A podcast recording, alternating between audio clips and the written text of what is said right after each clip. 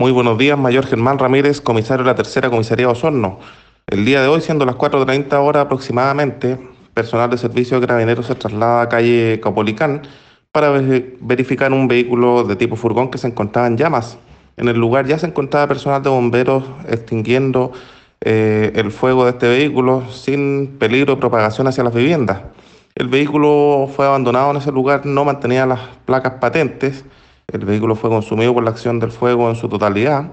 Eh, se consultó a la central de comunicaciones y las demás unidades si existen encargos de vehículos por robo de estas características y eh, el resultado arrojó negativo. Eh, en hora de, esta mañana concurre personal del Bocar a realizar las pericias del mencionado vehículo y como también el personal SIP de esta unidad realiza diligencias propias.